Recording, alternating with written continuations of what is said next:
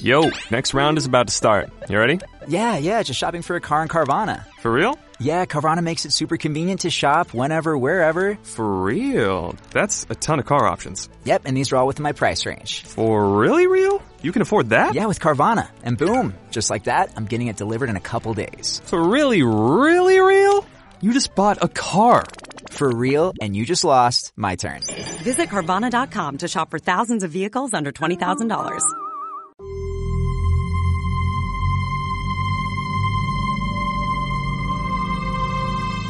La Tierra Perdida.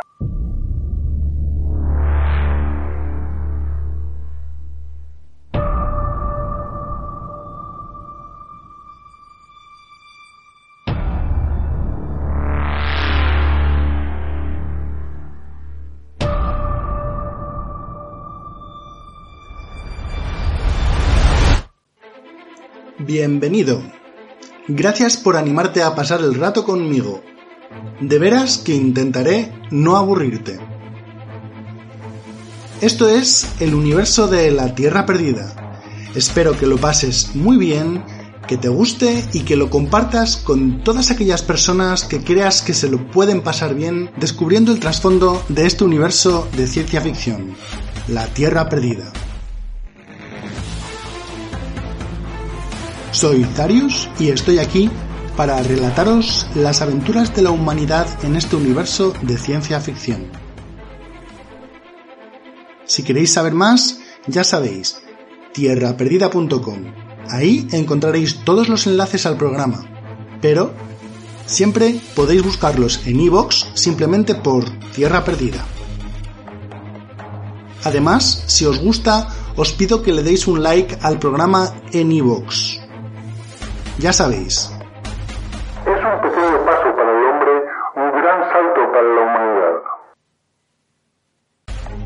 Y ahora sí, vamos con lo nuevo, este nuevo capítulo de esta segunda temporada de La Tierra Perdida.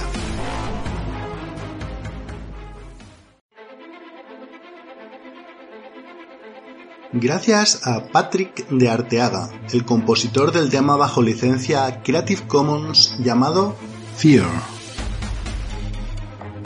Este será el tema que escucharemos de fondo durante esta narración. Anteriormente, en el universo de Tierra Perdida, ¿qué tendrá el planeta Tierra que es como la luz a la que van las polillas? ¿Qué tendrá el planeta Tierra que los descendientes de los humanos que salieron a colonizar nuevos sistemas solares tienen esa necesidad inexplicable de volver? Como ya sabéis, y si no, os recomiendo escuchar la primera temporada, esta es la historia de los descendientes del planeta Tierra, unos colonos que despegaron en dirección a lo desconocido por allá a principios del tercer milenio. Estos colonos fundaron tres civilizaciones, los silisianos, los kentianos y los olimpianos. No sin esfuerzo, lograron crecerse ante las dificultades y finalmente, gracias a la invención de los portales cuánticos, los olimpianos lograron salvar las enormes distancias interestelares que los separaban de sus congéneres.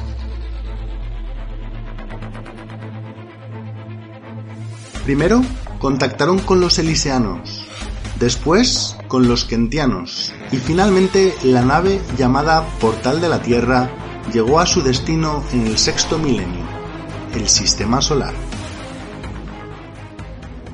Entretanto, los olimpianos, en un afán de encontrar más CIR, el combustible para sus portales cuánticos, conquistaron la galaxia a su alrededor. Las dos grandes ciudadelas olimpianas construían portales cuánticos mientras surcaban las estrellas y los desplegaban en dirección a los sistemas solares colonizables.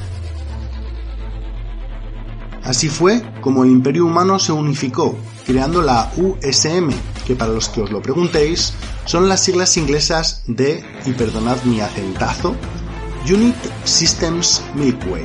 En castellano sería algo así como Sistemas Unidos de la Vía Láctea.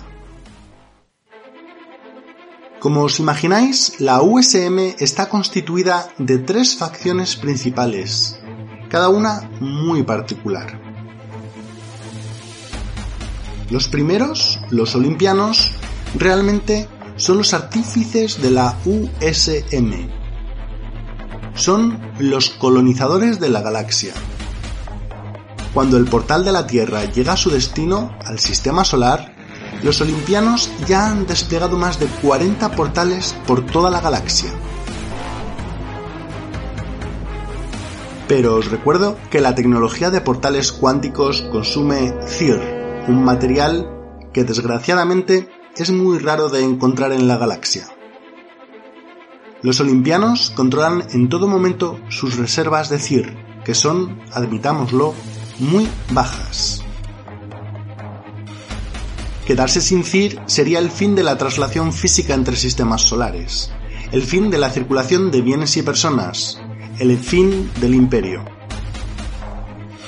Todas las traslaciones se controlan desde el Anillo, una enorme base espacial situada en los confines del sistema Olimpia. La función del anillo es la de proteger y controlar la apertura de los portales y su consumo de CIR. Por eso, de los algo más de 40 sistemas que disponen de portales cuánticos, realmente solo 12 han sido completamente colonizados por los olimpianos sin contar con los tres sistemas de los Kentianos y el sistema solar de Elysium.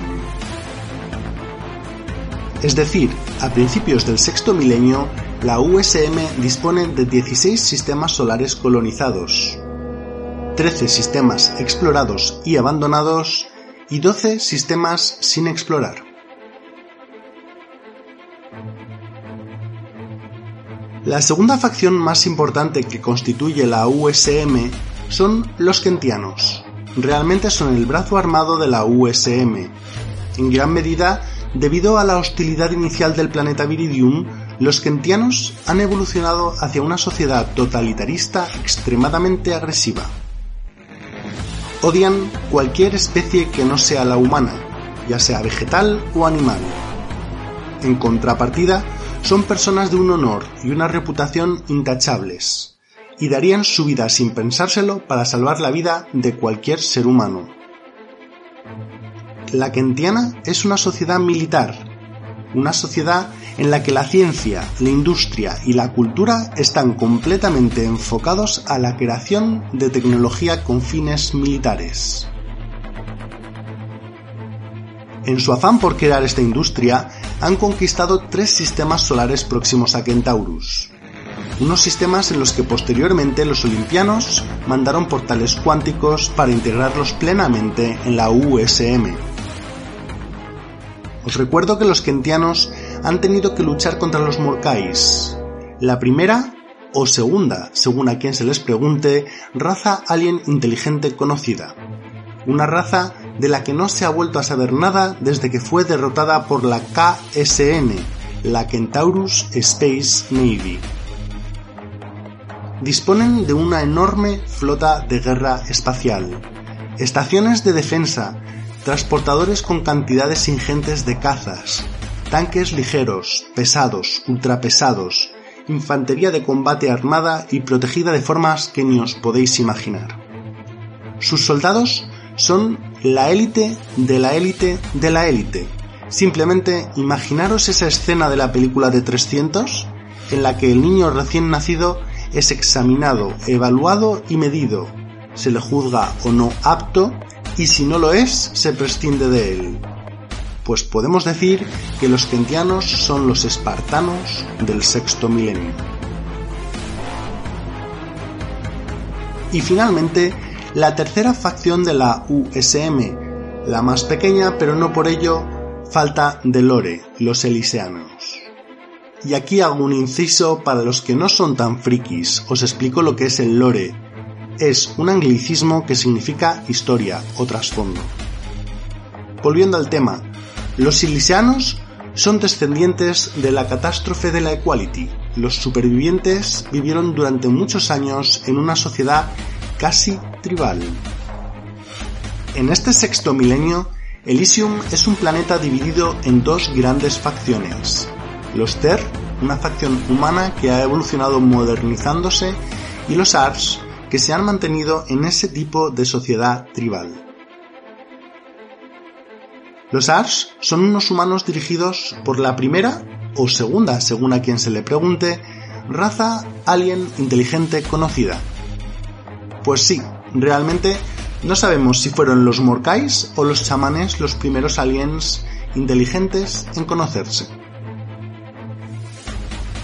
Aunque pueda parecer que los Ars son inferiores, a lo largo de los siglos han ido evolucionando hacia una forma empática completamente diferente del resto de la humanidad.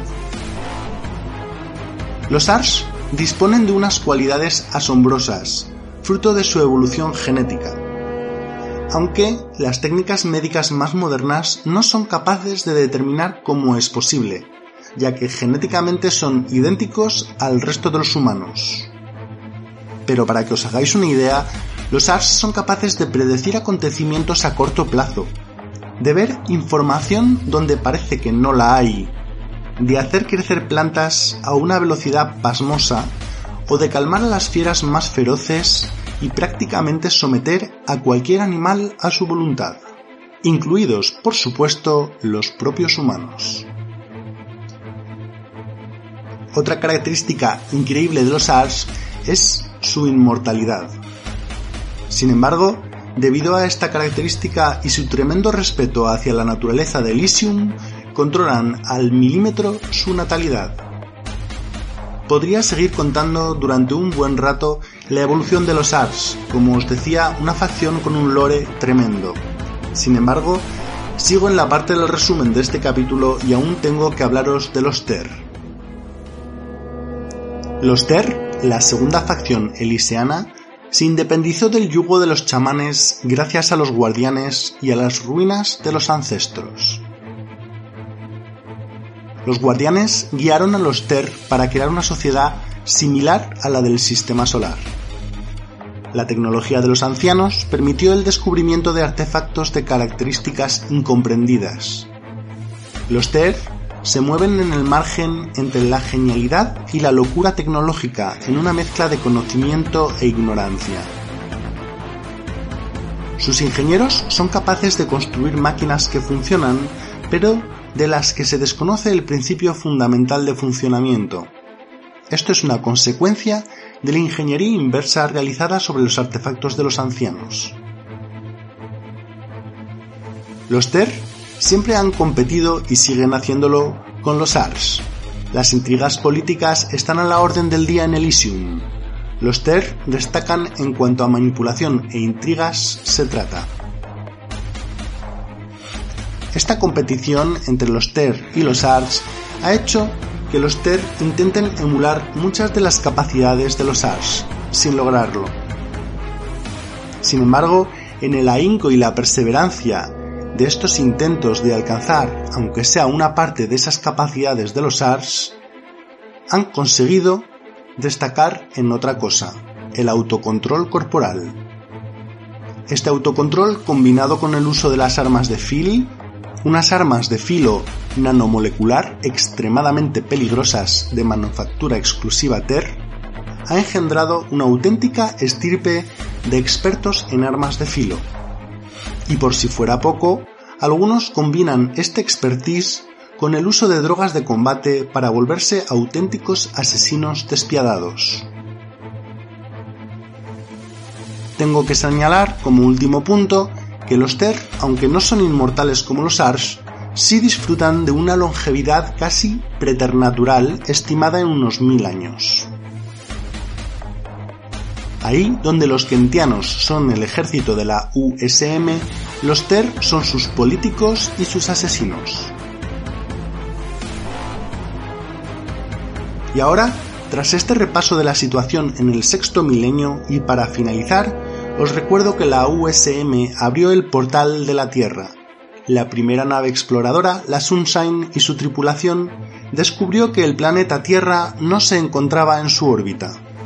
Antes de poder analizar con más detenimiento las razones, se produjo una intrusión en el sistema del anillo y se tuvo que aislar la matriz del portal de la Tierra para impedir que fuera lo que fuera que se encontraba en el sistema solar atravesase el portal hasta Olimpia. Se cerró el portal y se dio por perdida a la Sunshine y su tripulación. Pero la USM, la humanidad, seguía empecinada en encontrar su planeta natal o sus restos. ¿Qué tendrá el planeta Tierra, que es como la luz a la que van las polillas? ¿Qué tendrá el planeta Tierra, que los descendientes de los humanos que salieron a colonizar nuevos sistemas solares tienen esa necesidad inexplicable de volver?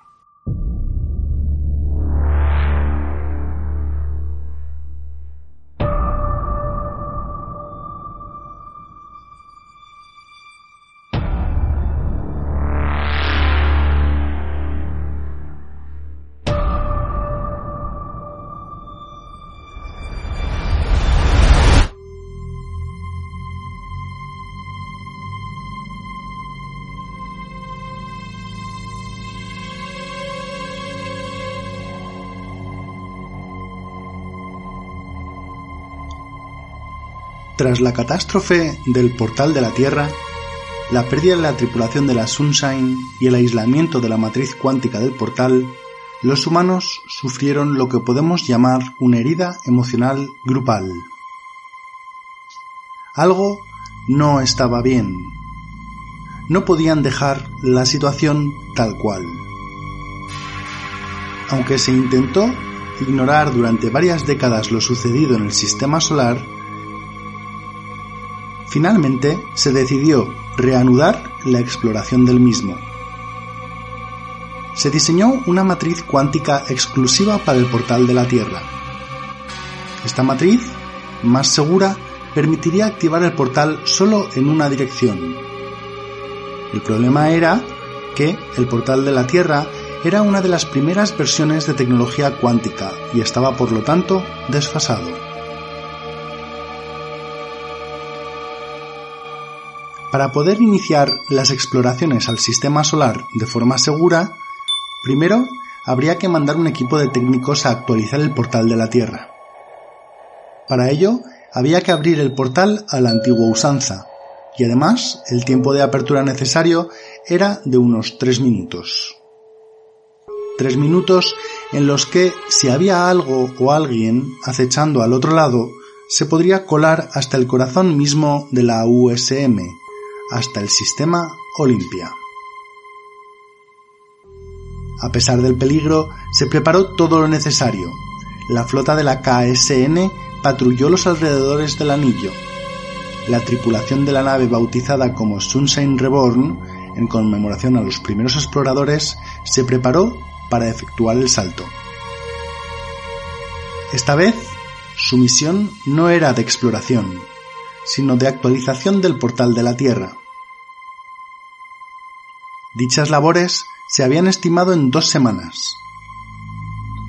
Dos semanas en las que estarían solos frente a lo que hubiera en el otro lado. El plan era sencillo. Una vez el pack de mejoras instalado, el propio portal emitiría una señal automática al anillo. Así, desde Olimpia, sabrían que el portal era seguro. Tras esto, se restablecerían las comunicaciones instantáneas entre el anillo y la Sunshine Reborn, y se podría coordinar el regreso de la intrépida tripulación. Entonces se activó el portal del anillo. La Sunshine Reborn lo atravesó. En el anillo los segundos parecían eternos. Finalmente llegó la confirmación de que la traslación se había realizado correctamente la Sunshine Reborn estaba en el sistema solar y nada había atravesado el portal en dirección a Olimpia. Aquí el anillo. Buena suerte, Sunshine Reborn. Esperamos vuestras noticias en quince días. Corticierro. Fue la última comunicación entre ambos. Al cabo de 15 días, el portal de la Tierra no emitió la señal automática esperada. En Olimpia, la expectación era máxima. Pasaron las horas, el primer día, los dos primeros días, la semana. Y nada. No había señales de la Sunshine Reborn. 29 días después de que la Sunshine Reborn cruzara hacia el sistema solar, el portal de la Tierra por fin emitió la señal prevista de que las instalaciones se habían instalado correctamente. La tripulación de la Sunshine Reborn lo había logrado, con 14 días de retraso, pero lo había logrado. Inmediatamente, desde el anillo, se procedió a actualizar a distancia el software necesario. Diez minutos después del establecimiento de la comunicación automática, se intentó comunicar con la tripulación de la Sunshine Reborn. Nadie contestó. Dos horas y media después, el anillo recibió por fin la comunicación de la alférez Alexandra Bevir, una comunicación atropellada, desesperada y aterrada. En ella solicitaba la apertura inmediata de la puerta para regresar a Olimpia. Aunque desde el anillo se la respondió, la alférez no volvió a emitir ninguna señal. En las salas de control los datos eran correctos. La Sunshine Reborn estaba en posición correcta para la traslación de emergencia de vuelta. Los códigos facilitados tanto por la IA como por la alférez eran correctos. Todo era correcto. Desde el anillo se dio pues la orden de abrir el portal para traer de vuelta al alférez y a la Sunshine Reborn. La nave entró en el espacio de Olimpia. La alférez no contestaba a las solicitudes de control. Finalmente, los equipos de seguridad abordaron la nave. Se recuperaron los datos de la IA y el cuerpo sin sentido del alférez. La alférez había sufrido un shock traumático. Estaba en estado de coma. Increíblemente, a pesar de los avances de la ciencia médica, los doctores no lograron despertarla, hasta el punto de convertirse en un caso de estudio clínico. Se decidió no abrir nuevamente el portal de la Tierra hasta dilucidar lo que había ocurrido al otro lado. Los datos de la IA se revelaron irrelevantes, no había nada raro en ellos, salvo los largos periodos de silencio y estática a los que ya estaban preparados. La explicación era sencilla, y es que, como ya se sabía, las distorsiones de CIR de los paneles del portal de la Tierra habían impedido la grabación de las conversaciones de la tripulación cuando ésta se hallaba fuera de la nave. Lo único que se sabía era que habían llegado bien, habían descargado el equipo, habían abandonado la Sunshine Reborn para efectuar las reparaciones pertinentes y no habían vuelto nunca hasta que llegó la alférez Alexandra Bevir. Ella tenía todas las respuestas.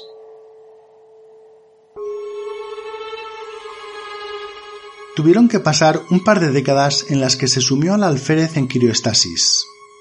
Cuando finalmente el trabajo conjunto de un eliseano y un ter dio como resultado una máquina que era capaz de entrar en el subconsciente para extraer los recuerdos. Aunque inicialmente dicha máquina estaba en estado experimental, la necesidad de saber lo que había acontecido en el sistema solar era tan grande que rápidamente se destinaron todos los fondos necesarios para desarrollarla completamente.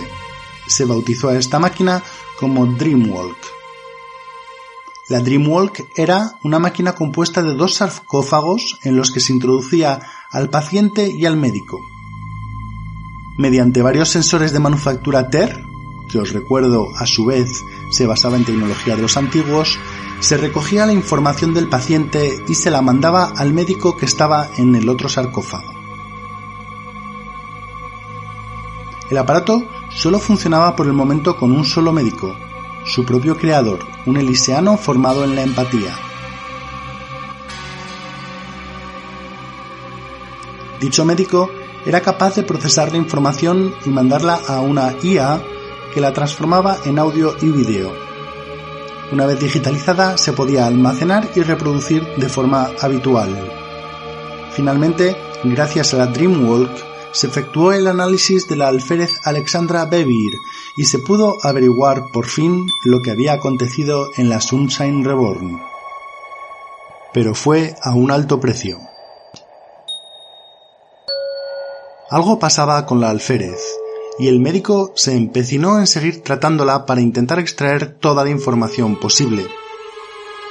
Se especula que el médico estaba implicado emocionalmente, ya que la alférez Alexandra era también originaria de Elysium. El caso es que, tras cuatro horas de análisis, se extrajeron audio y vídeo, pero no eran solo datos sobre lo ocurrido en el sistema solar.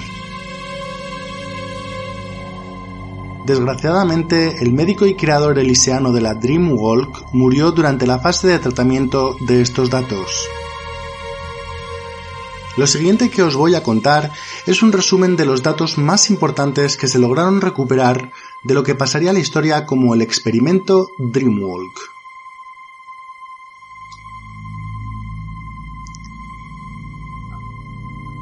La alférez, junto con sus compañeros, atravesó correctamente el portal en la Sunsan Reborn. La traslación se había completado correctamente. Una vez en el sistema solar, activaron los escáneres y con la máxima velocidad que les permitía la precaución, abordaron el portal para realizar las reparaciones que estaban previstas. Ahí, todo transcurrió normalmente durante nueve días, pero al noveno día fueron atacados. Alguien se había colado en las instalaciones del portal.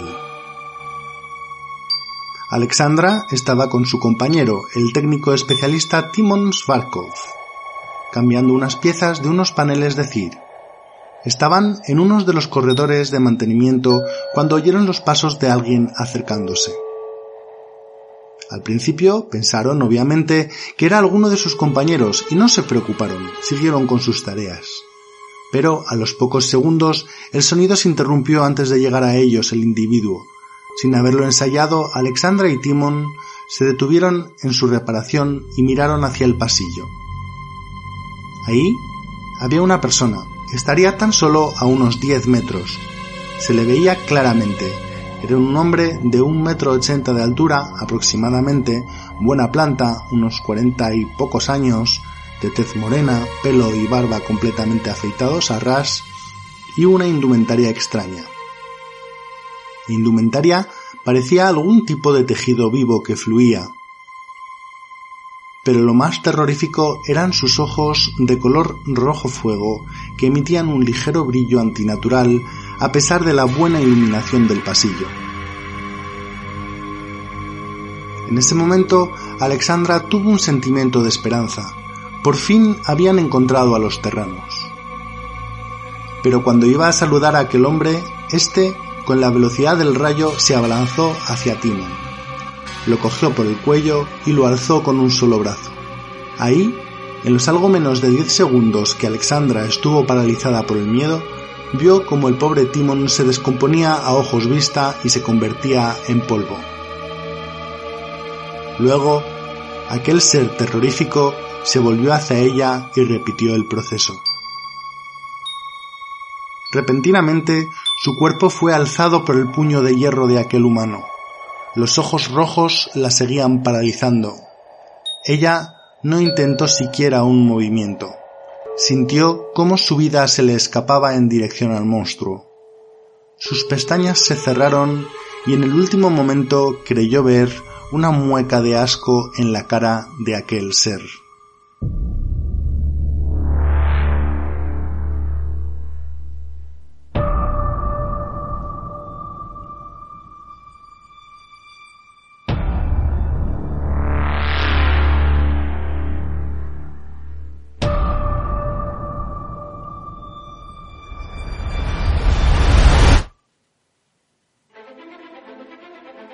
Con esto, queridos oyentes, terminamos este capítulo. Un capítulo en el que hemos visto de forma resumida cómo han convergido las tres civilizaciones descendientes del planeta Tierra en la USM. Ya os contaré más en detalle para cada una de estas civilizaciones, pero hoy ha sido un resumen. También nos hemos adentrado en los primeros intentos de la USM por dilucidar lo ocurrido en el sistema solar. Y, aunque no tenemos todas las respuestas, sí sabemos que por fin el portal de la Tierra puede abrirse con seguridad tras las actualizaciones pertinentes que hemos visto en este capítulo. Por lo tanto, a partir de ahora, la USM podría mandar equipos de exploración e investigación si lo considera adecuado. Como habéis visto, el principio de los datos devueltos por la Dreamwalk son perturbadores cuanto menos. Esto, por supuesto, hará que probablemente la USM se lo piense dos veces antes de lanzar oficialmente trabajos en el sistema solar. Sabemos que Alexandra logró huir y de algún modo la tripulación logró acabar las reparaciones. Pero, ¿qué ocurrió finalmente en la enorme estructura de la puerta de la Tierra con ese ser? ¿Cómo logró huir Alexandra de un ser que parecía a todas luces un asesino consumado? ¿Era ese hombre un terrano? Como siempre, todas las respuestas en el siguiente capítulo. Una vez más, mil gracias por vuestra atención, espero que os haya gustado. Un saludo y hasta la próxima.